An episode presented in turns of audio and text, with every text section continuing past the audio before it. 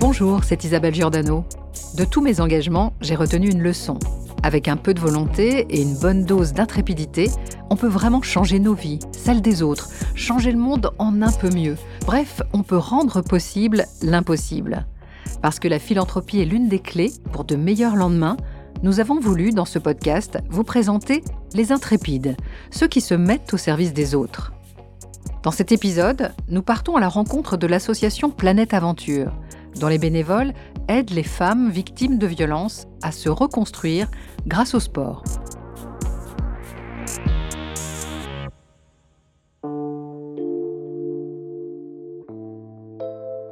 Moi, euh, j'arrivais jamais à faire le numéro 3919 ou appeler la police. Les gens ont du mal à comprendre pourquoi on quitte pas un pervers narcissique, mais derrière on a des menaces de mort sur nos enfants, sur nous-mêmes. J'étais pas du tout chouette pour faire un raid parce que je faisais 147 euh, kilos et taille 52 et j'étais une femme très triste. Il y a la dimension déjà de réappropriation du, corps. Moi je sais qu'alors j'étais toujours dernière, mais je voulais jamais lâcher. Avant, il y a, enfin je veux dire, il y a 8-9 ans, j'aurais jamais dit ça quoi. On ne peut pas forcer une femme à faire quelque chose qu'elle n'est pas convaincue qu'il faut qu'elle fasse. Parce que cette femme a déjà énormément de contraintes dans sa vie. On décide déjà de tout pour elle. Et si les soignants font la même chose, en fait, on va avoir le résultat contraire de celui qu'on escompte. Je suis née il y a 9 ans, on va dire. Je suis sortie de 18 ans de violence conjugale. Enfin, je m'en suis sortie de justesse, j'ai failli en mourir. Vous entendez le témoignage de Karen qui a vécu aux prises d'un mari violent. Moi, j'arrivais jamais à faire le numéro 3919 ou appeler la police. Pour une simple raison, c'est que mon compagnon, il était tellement euh, méchant et pervers qu'il envoyait des vidéos. Par exemple, il envoyait des vidéos de ma soeur qui traversait le trottoir et me disait qu'il allait l'écraser si je le quittais. Il s'est mis dans le garage en bas en ouvrant les gaz d'échappement de la voiture pour dire qu'il allait se suicider si je partais. En fait, c'est toutes des petites choses qui font que les gens ont du mal à comprendre pourquoi on quitte pas un pervers narcissique. Mais derrière, on a des menaces de mort sur nos enfants, sur nous-mêmes. Et du coup, c'était difficile. Et euh, ce jour-là, on préparait la communion de mon plus grand. Et euh, il a été très méchant et désagréable. Il en est venu euh, aux mains. C'était la première fois qu'il m'étranglait, quoi. Clairement, il m'a étranglé. Et ma sœur, elle était au téléphone juste avec moi. Et quand elle a entendu que le téléphone il tombait par terre et que je criais, c'est elle qui a appelé la police. Je voulais jamais appeler la police, moi j'avais peur qu'on m'enlève mes enfants et tout. Et il y a quatre policiers qui sont venus, dont une femme. Et la femme, elle m'a pris discrètement, elle m'a dit Madame, si vous faites pas quelque chose, on va vous enlever vos enfants. Donc au début, j'étais très fâchée contre elle, parce que je me suis dit, mais c'est moi la victime. Et après, j'ai compris. Je me suis dit que c'était pas la première fois et que là j'ai quand même failli y rester. J'avais du mal à respirer. J'aurais pas mis un coup de genou euh, j'étais il m'étranglait quoi. Donc du coup euh, c'est grâce à cette dame finalement que euh, j'ai fait le premier pas de faire tout ce qu'il fallait faire. Et grâce à ma sœur qui a appelé la police parce que sinon je sais pas je sais pas ce que je serais devenue mais moi toute seule je l'aurais pas fait. Grâce au soutien de plusieurs associations, Karen parvient à s'éloigner de son conjoint. Elle rencontre ensuite les membres de Planète Aventure pour entamer sa reconstruction. Delphine Venzo est la directrice de Planète Aventure. Alors l'association, quand elle a été créée il y a 20 ans, elle a été créée par euh, des gens qui étaient des travailleurs sociaux, mais qui étaient aussi des passionnés de l'aventure, de la nature, du plein air et des sports à dépassement, et qui ont toujours été convaincus que euh, ces sports à dépassement comme l'escalade, comme euh, la spéléo, comme le canyoning, pouvaient vraiment avoir un impact positif dans la vie des gens, et en particulier des personnes voilà, qui avaient des problématiques diverses. Ça pouvait vraiment les amener par le dépassement de soi, bah, à dépasser aussi euh, des difficultés euh, dans leur vie quotidienne. De notre expérience par rapport à ce qu'on met en place et on utilise pour le coup maintenant des, des outils sportifs diversifiés. On n'est plus que euh, cantonné dans le champ des sports à dépassement. L'idée, c'est vraiment d'agir un peu comme un déclencheur, de se dire euh, à un moment donné, je me rends compte que j'ai des, des, capacités que je ne soupçonnais pas, une force que je ne soupçonnais pas, et que si je suis capable de la déployer dans une situation donnée, qui est une situation sportive, alors je peux imaginer transposer ça dans, dans la vie réelle. C'est en 2014 que Karen a rejoint l'association Planète Aventure après des années de violences physiques et psychologiques. Je venais juste d'avoir gain de cause au niveau de la loi pour mon ex-compagnon. Et euh, ça faisait 9 ans que j'étais avec lui, c'était difficile. Donc du coup, euh, après, Planète Aventure m'ont beaucoup aidé et euh, j'étais pas du tout chouette pour faire un raid parce que je faisais En fait, je faisais 147 kilos et taille 52 et j'étais une femme très triste très bah, parce que lui il m'empêchait de faire plein de choses il me gardait à la maison je mangeais beaucoup de cochonneries. Et du coup ben ça se voyait sur mon visage et j'étais très lourde et tout donc je me suis dit oh non non je pourrais jamais faire de raid sportif. Je me suis pas inscrite tout de suite hein. au début j'ai parlé beaucoup avec eux parce que je voyais Planète Aventure et je voyais aussi l'association informelle. J'ai vu des psychologues spécialisés dans la violence. C'est très très bien parce que eux ils vous aident vraiment à reprendre confiance et ils m'ont dit euh, inscris-toi Karen et tout tu verras. Et bien j'ai passé le cap hein. je me suis inscrit euh, ma première sarène je m'en rappellerai toujours. C'était très très dur parce que c'est sportif. En fait il y a plusieurs choses. Il y a du canoë kayak du VTT il y a du euh, de la course. Une image que je me rappelle c'est une dame qui m'a aidé qui était très sportive elle et qu'il m'a aidé, elle a mis une corde autour de moi pour m'aider à aller jusqu'à la ligne d'arrivée dans la forêt et tout, c'était trop bien. C'était un truc de fou la première scène. C'était dur, parce que je me rappelle qu'on devait passer un obstacle, euh, il y a... Il y a même des hommes, euh, des organisateurs, parce qu'il y a des organisateurs tout le long, qui m'avaient aidé. Euh, on a des photos où ils m'aident et ils me portent limite pour m'aider. Et moi, j'avais toujours peur des hommes encore. Donc, j'ai aussi appris justement à, à faire attention à pas mélanger tout et à aller vers les autres hommes. Et ils étaient très gentils. Donc euh, ça m'a aussi donné beaucoup de, de force pour euh, changer un peu mon image. Parce que ben, quand on est victime de violence, on, met un peu euh, tous les hommes dans le même panier. C'est pas trop juste.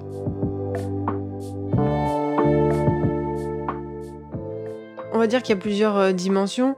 Il y a la dimension déjà de réappropriation du, corps, parce qu'on sait que très bien que dans les cas de, traumatisme, un des premiers euh, mécanismes de défense, ça va être de se couper de, son corps, de se couper de ses sensations corporelles, de mettre de la distance entre soi et son corps. Euh, des fois, ça va être des prises de poids vraiment très très importantes pour un peu agir comme une barrière. Des fois, ça va être un état, je vais dire un mot un petit peu violent, mais c'est un état de délabrement du corps parce qu'on a laissé le corps complètement euh, à l'abandon. Donc euh, voilà, il y a, parfois des, grosses problématiques physiques, mais sans aller jusque ces extrêmes-là. Voilà, c'est on a on a désappris à, à être à l'écoute de son corps et de ses sensations. Et donc la première des choses, et c'est pour ça par exemple qu'on va utiliser euh, le yoga, c'est de se reconnecter avec ses sensations et se rendre compte que ça, on peut apprendre à les, à les apprivoiser et on peut retrouver voilà le goût de cette, de cette sensation là. Après, bon, il y a, y a, cette notion d'effort, de dépassement dont, dont j'ai parlé. Et puis, euh, après, il y a, y a la perspective aussi un petit peu sociale, se dire que, euh, voilà, dans le sport, on est, on est rarement seul. Même des sports qui se pratiquent seuls, ils sont, euh, la plupart du temps, en tout cas, nous, c'est ce qu'on recherche, organisés vraiment dans une, dans une logique de convivialité, d'échange, de mixité sociale aussi. Et de se dire que le sport, c'est aussi un lieu de rencontre où on va pas se sentir seul, où on va euh, voilà, découvrir les autres. Et je crois aussi, c'est important le fait de pouvoir se dire que quand on est en habit de sport, on est sans étiquette. Donc on est sans étiquette sociale. Et euh, bon, si on parle de la question des, des violences euh, faites aux femmes, on sait que ça touche toutes les catégories euh, socioprofessionnelles. Donc quand on vient en leggings de sport, on ne sait pas qui vous êtes. En tout cas, votre milieu est peut-être un petit peu moins marqué sur, sur vous que quand on est en habit de ville. Et on est toutes égales devant l'effort devant l'effort sportif. En tout cas, on, est, on part toutes d'endroits différents, mais on est toutes égales au moment où, où il faut faire cet effort sportif. Donc cette notion de venir sans étiquette et aussi sans l'étiquette de victime. Pour les femmes victimes de violence, c'est important d'être reconnue en tant que victime, mais c'est aussi important à certains moments de pouvoir s'en détacher et de dire je suis là aussi en tant que femme tout simplement comme comme vous comme vous comme vous et, euh, de se retrouver dans cette euh, dans cette unité là. Bah en fait après j'ai voulu faire tous les raids euh, tous les ans ça crée des liens. Hein. Il y a Alors, il peut y avoir aussi, dans notre groupe, il y a des femmes euh, qui étaient victimes de violences ou autres, hein, harcèlement, des jeunes filles ou autres. Mais il y avait surtout aussi, euh, l'association, c'est euh, tout l'organisation, les organisateurs, j'appelle ça le staff, moi, ils sont formidables. Ils nous suivent. On crée des liens et on crée des liens aussi avec des personnes sportives qui sont là pour nous. Moi, je sais qu'alors, j'étais toujours dernière, mais je voulais jamais lâcher. Et même dernière, j'arrivais à la ligne d'arrivée, toutes les euh, sportives, elles m'attendaient. Ils me faisaient là-haut, là. Et quand je revois les vidéos et tout, ça me fait toujours des frissons. Je me dis que franchement, euh, ne jamais abandonner. Avant, il y a, enfin, je veux dire, il y a 8-9 ans, j'aurais jamais dit ça, quoi. Mais maintenant, euh, même pour n'importe quoi, dès que je me dis, ah non, non, non, Karen, il faut que tu te reprennes, tu vas pas abandonner, pense à tout ce que tu as vécu, comme ça va mieux, il faut toujours penser à ça dans notre tête. Et euh, c'est vrai que s'il n'y a pas d'association comme ça, on est perdu quand même. J'ai gardé mon pantalon, je le prends souvent pour montrer aux dames. mon, mon, pantalon taille 52 pour ma première saharienne. En trois ans, j'ai perdu quand même 30 euh, kilos. Euh, les kilos, c'est déjà bien, mais ce qui était important pour moi, c'est que je pouvais pas me maquiller. En fait, je devais tout le temps être moche pour pas que je me fasse draguer. Et du coup, euh, tout ce que ce monsieur m'a empêché de faire, j'ai tout fait l'inverse. dès que je suis sortie de la violence, j'ai pris rendez-vous petit à petit, hein, parce que je n'aimais pas mon corps chez le coiffeur. j'ai réappris à me maquiller à me rhabiller. Ah oui, aujourd'hui j'aime mon corps. Bon, des fois je me critique un peu comme toutes les femmes, on n'est jamais trop trop contente, mais je voudrais jamais retourner dans le passé, jamais jamais. Et euh, là, par exemple, euh, par exemple quand je suis malade, là, euh, je, je, vais tendance à pas me maquiller. Le week-end, je me maquille pas parce que c'est important aussi pour la peau, mais alors. J'adore sortir avec un tout petit maquillage léger, être féminine, avoir une belle tunique et tout. Et bon, après, ça fait partie de ma vie, quoi. Maintenant, je me vois mal enfin, ne plus faire du tout de sport euh, et ne pas faire attention à moi, c'est plus possible. On mène un travail en réseau euh, vraiment tout au long de l'année et depuis de nombreuses années avec euh, des associations qui sont spécifiquement chargées de l'accueil, de l'accompagnement et de la prise en charge des femmes victimes de violences. Donc elles connaissent notre travail et souvent elles nous adressent des personnes, voire on mène des actions en commun et elles viennent avec leur propre public. Euh, leurs propres bénéficiaires. Il y a également toutes les structures euh, avec lesquelles on travaille qui sont plutôt des structures de protection de l'enfance ou de protection des familles, qui sont pas spécifiquement des structures euh, pour les femmes victimes de violences, mais dans lesquelles souvent les, personnes ont été confrontées à la violence. Et c'est le même phénomène de, de, partenariat qui se met en place. Et puis après, comme nous, notre objectif, c'est aussi de faire vraiment de la sensibilisation, c'est s'adresser en fait au plus grand nombre et euh, de se dire que statistiquement parlant, euh, il y aura des personnes victimes de violences dans, dans les, les, gens qui vont venir participer à nos actions. Donc le livre s'appelle 125 et des milliers parce qu'une femme qui meurt tous les deux jours et demi en France, ça veut dire en moyenne, avec tout ce que la notion de moyenne a d'horrible, 125 par an. Sarah Baruch, autrice de 125 et quelques milliers, apparaître le 8 mars. Alors, il repose essentiellement sur le fait de raconter qui étaient ces femmes de leur vivant et non pas comment elles sont mortes. Il n'y a pas de, je dirais, de notion euh, sociologique euh, telle qu'on les définit. Euh. en tout cas, moi, sur les 125 que j'ai, il y a peut-être une femme qui avait des problèmes, on va dire, de sociabilisation parce qu'elle avait été élevée comme ça en pleine campagne et que du coup le monde extérieur lui faisait peur absolument toutes les autres travaillaient. Plus de la moitié étaient dans des catégories socio-professionnelles qu'on dirait euh, aisées. Euh, j'ai une vendeuse d'armes, euh, j'ai une chercheuse qui a été diplômée d'Harvard, qui travaillait entre les États-Unis et la France, des femmes d'affaires, des, enfin, vraiment pas du tout ce qu'on s'imagine quand on vous dit victime de féminicide. En revanche, la plupart avaient une certaine idée de l'amour et une certaine idéologie de l'amour. Dans le lot, il y en a une bonne dizaine pour qui l'amour n'était pas une priorité, mais on va dire que la plupart du temps, ce que me racontent les familles, c'est que, bah oui, elle, elle espérait quand elle était petite euh, rencontrer le grand amour, son rêve de vie c'était de fonder une famille, etc. Donc euh, c'est plus au niveau de l'éducation de la vie rêvée des femmes qui a un problème. Euh, c'est-à-dire qu'à partir du moment où on nous éduque comme euh, à être des princesses qui attendent un prince, c'est-à-dire qui attendent d'être sauvées et de devenir femme une fois qu'on est marié. Les femmes se font tuer ou sont presque tuées quand elles partent ou quand elles annoncent officiellement qu'elles refont leur vie. C'est-à-dire qu'elles ne sont plus la possession de l'homme qui croyait les posséder. Et cette notion de domination dans le couple, elle est induite par la société jusqu'à il n'y a pas si longtemps que ça, lorsqu'on se mariait, euh, il y avait le devoir conjugal. Enfin, toutes ces notions d'appartenance et de soumission, elles sont induites par la façon dont on est éduqué. Et c'est là que l'essentiel se joue. En 2016, Rada Atem, médecin gynécologue, a fondé la Maison des femmes de Saint-Denis. une unité de prise en charge pluridisciplinaire de femmes en difficulté ou victimes de violences conjugales et sexuelles. Il faut savoir que accompagner une femme victime de violence, ça peut prendre beaucoup de temps. Parce que ça va commencer très souvent par des explications, de la pédagogie, de la psychoéducation.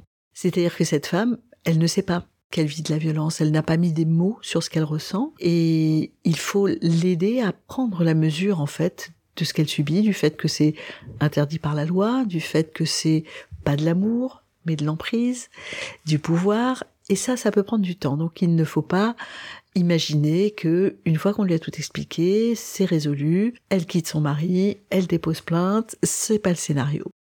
Aujourd'hui, les violences qu'on dit psychologiques sont euh, autant punies par la loi que les violences physiques. Et je dirais même que parfois c'est même plus simple, entre guillemets, d'avoir un bleu parce que tout le monde le voit. Alors que des humiliations quotidiennes, euh, finalement, euh, on est les seuls à les vivre, on est les seuls à douter parce que la force d'une personne manipulatrice qui n'a parfois même pas conscience qu'elle manipule en face, c'est de vous faire douter, c'est de vous rendre responsable et dire mais oui mais euh, t'avais dit que tu ferais pas ça et tu l'as fait. T'avais dit que tu rangerais les verres dans le troisième, la troisième étagère, or ils sont encore dans le lave-vaisselle. Donc c'est complètement absurde. Bien souvent, les, tensions viennent de situations totalement absurdes, mais on finit par douter. Donc cette violence psychologique est tout aussi violente parce qu'on s'en remet très difficilement par la suite que euh, les violences physiques. La notion de violence, j'ai posé ces questions à des avocats, c'est quand en fait il n'y a pas de discussion. Quand on se rend compte que si dans le couple, en émettant un avis, il y aura punition, quelle qu'elle soit. C'est-à-dire, euh, je te boude, je ne te parle plus, je hausse le ton, à partir du moment où il n'y a pas d'échange. Et donc qu'une relation de domination s'instaure. Et donc une fois que cette femme a compris ce qui lui arrivait, il faut l'accompagner dans toutes les étapes, c'est-à-dire envisager peut-être un divorce, aller déposer plainte, prévoir l'avenir des enfants, se préoccuper aussi des ressources financières. Parfois le conjoint a déjà tout mis à son compte et ça va être difficile. Il faut ouvrir un autre compte, il faut aller voir la sécu, énormément d'étapes.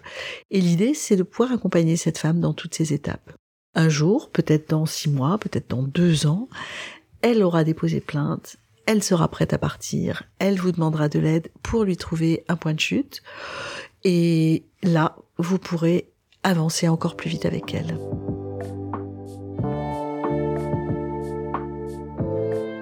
On ne s'en va pas comme ça de chez soi.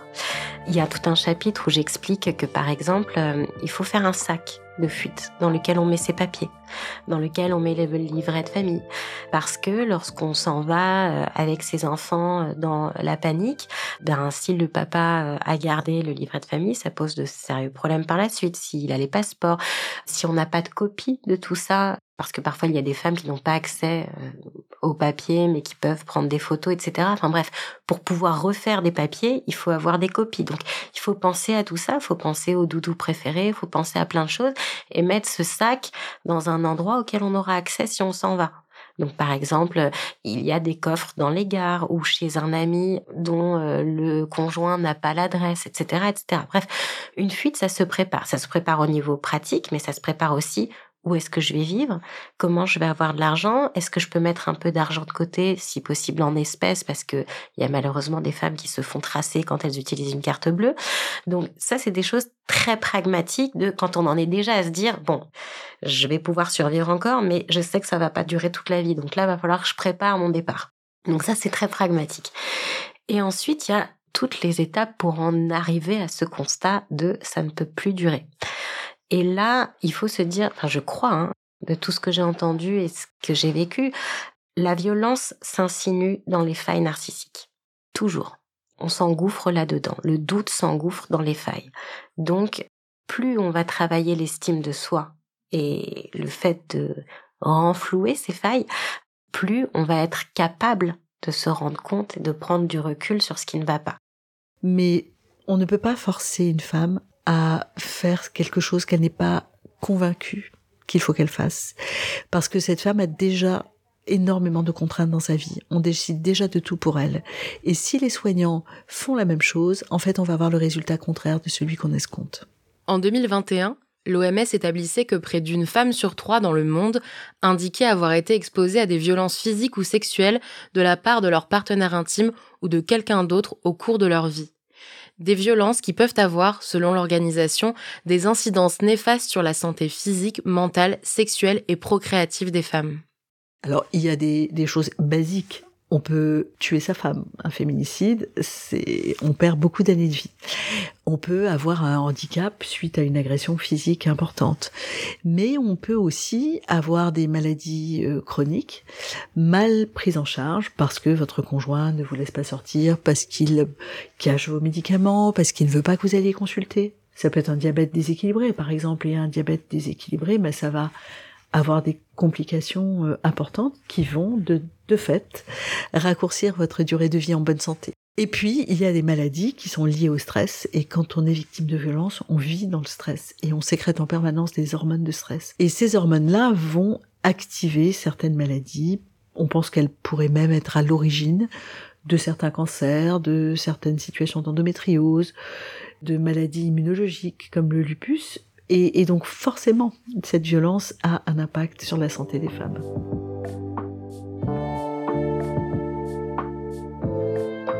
Et l'entourage et les médecins, on va pas faire exactement la même chose, mais on va essayer d'agir dans le même sens.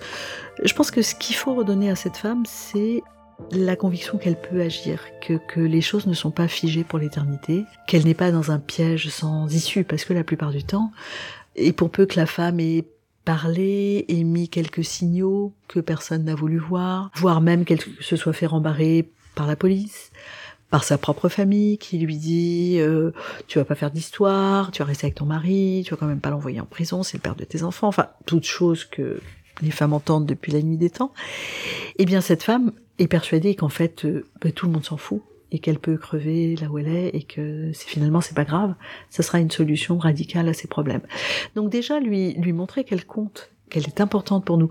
Pourquoi c'est important d'avoir une maison comme ça? Parce que ça dit aux femmes ce que vous vivez est important pour des soignants. Il y a un lieu pour vous parce qu'on pense que cette maladie dont vous souffrez est une maladie réelle et que nous sommes là pour la, vous aider à la prendre en charge. Donc rien que ce message, je pense, fait beaucoup. Et dans l'entourage, si quelqu'un dit je sais ce que tu vis, je comprends ce que tu traverses, je ne te juge pas, je ne te force pas, je ne te dis pas fais ci fais ça parce que ça ne sert à rien, mais je suis là. Et si tu as besoin de moi, et si je peux faire quelque chose, même des petites choses, tu peux compter sur moi. Et, et je pense que redonner à cette femme sa place d'actrice, ce qu'on lui a nié, ce que son conjoint, son agresseur, lui nie à longueur de temps, c'est extrêmement important. Après, il n'y a pas de recette miracle, il n'y a pas de recette toute faite, c'est un chemin. Et c'est un chemin qui est parfois extrêmement long.